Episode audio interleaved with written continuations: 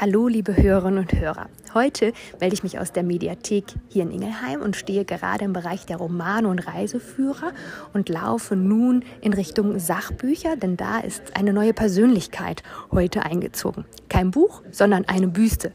Die Büste von Multatuli. Doch wer war Multatuli eigentlich? Ja, wer ist denn das, sagen wir Ingelheimer. Was hat er mit Ingelheim zu tun und was macht ihn so weltbekannt? Vor 200 Jahren wurde ähm, Multatuli in Amsterdam geboren und nach vielen Jahren in der Kolonialverwaltung auf Java ähm, ist er wieder nach Europa zurückgekehrt und hat voller Wut, weil er sich über diesen gesamten Missbrauch, Machtmissbrauch ähm, aufgeregt hat, sein Hauptwerk Max Havelaar geschrieben. Und dieses Hauptwerk hat große Wellen geschlagen, muss man sagen, ähm, aber oh, dafür musste er auch viel Kritik einstecken. Er hat dann seine letzten Lebensjahre in Ingelheim verbracht. Ähm, und das ist auch der Grund, warum wir hier in Ingelheim uns eben mit diesem Jubiläum beschäftigen. Es gibt verschiedene Veranstaltungen. Ähm, manche mussten Corona-bedingt abgesagt werden, aber im März ähm, gab es einen Vortrag, den ich im Museum bei der Kaiserpfalz gehalten habe, einfach über die Geschichte Multatulis und die Verknüpfung zu Ingelheim. Und da haben wir Rob Jansen, den Künstler aus Dintesheim, kennengelernt und so kam der Kontakt zustande. Ich habe das Kunstwerk umgesetzt nach Anlass von einem Bericht in der Zeitung.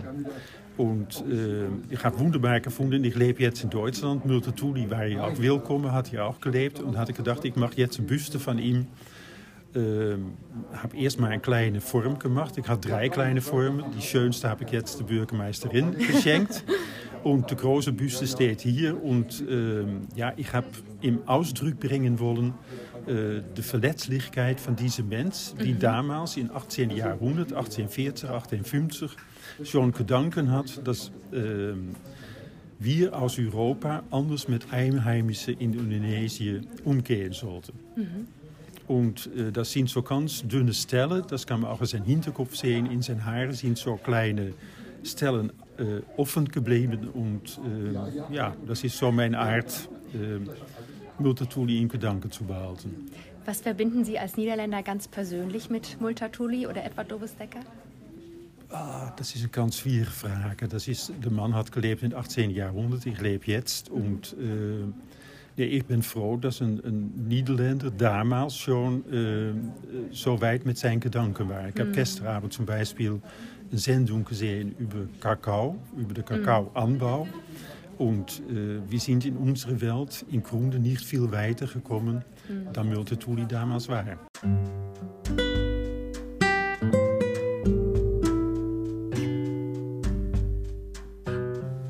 So wie Rob Jansen, so geht es mir auch. Und immer wenn ich einkaufen gehe und vor den Produkten stehe, denke ich über die Wertschöpfungskette nach und frage mich, ob hier diejenigen, die es produziert haben, auch faire Löhne erhalten haben.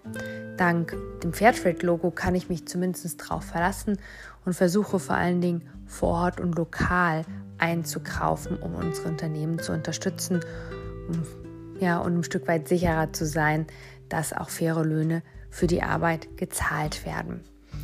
Dass alle daran denken, das ist in Ingelheim wichtig. Wir nennen uns Fairtrade Town und eben hier hat Multatuli so, das ist der Künstlername übrigens für Edward Dovus Decker.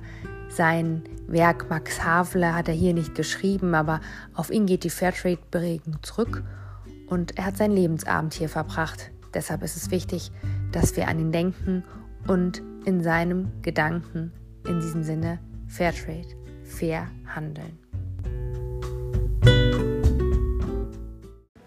Also fangen wir mal damit an, wie kam es dazu, dass Multatuli wieder entdeckt wurde in Ingelheim?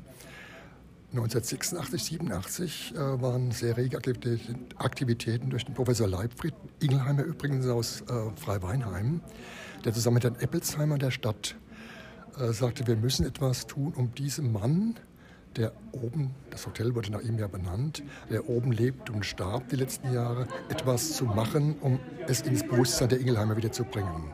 Das war der Anlass, dann 86, 87, dann erstes Treffen, Symposium wurde daraus zu veranstalten, das damals sehr gut ankam, 1987 und genau 100 Jahre eben später, zum 100. Todestag, ja, stattfand. Mit großer Resonanz im alten Rathaus damals noch, mit dem Oberbürgermeister Fey, wenn ich mich recht erinnere, ähm, war das eine sehr schöne Veranstaltung. Es gab, also es waren der Botschafter war da, äh, indonesische Vertreter waren da.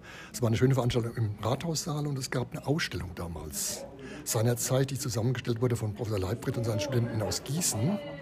Und das war so der Anfang dann der Wiederbelebung Multatulis hier in Ingelheim.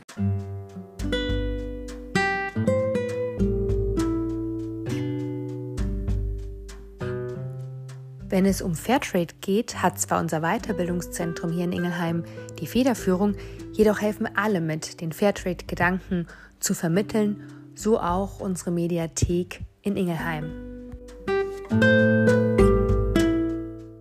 Schulen treten immer wieder an uns heran, um Medien zu bekommen, äh, die dann unterrichtsbegleitend äh, eingesetzt werden. Und unter anderem jetzt haben wir auch eine neue Medienkiste zum Thema Fair Trade. Viele Schulen sind ja inzwischen Fair Trade Schulen.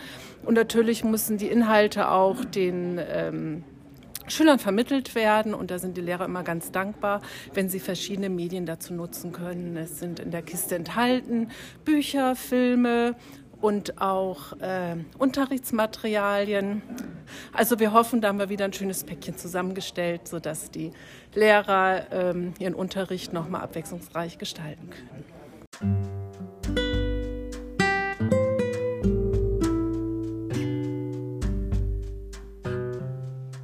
Nun möchte ich einfach noch Danke sagen an alle, die heute bei meinem Podcast dabei waren.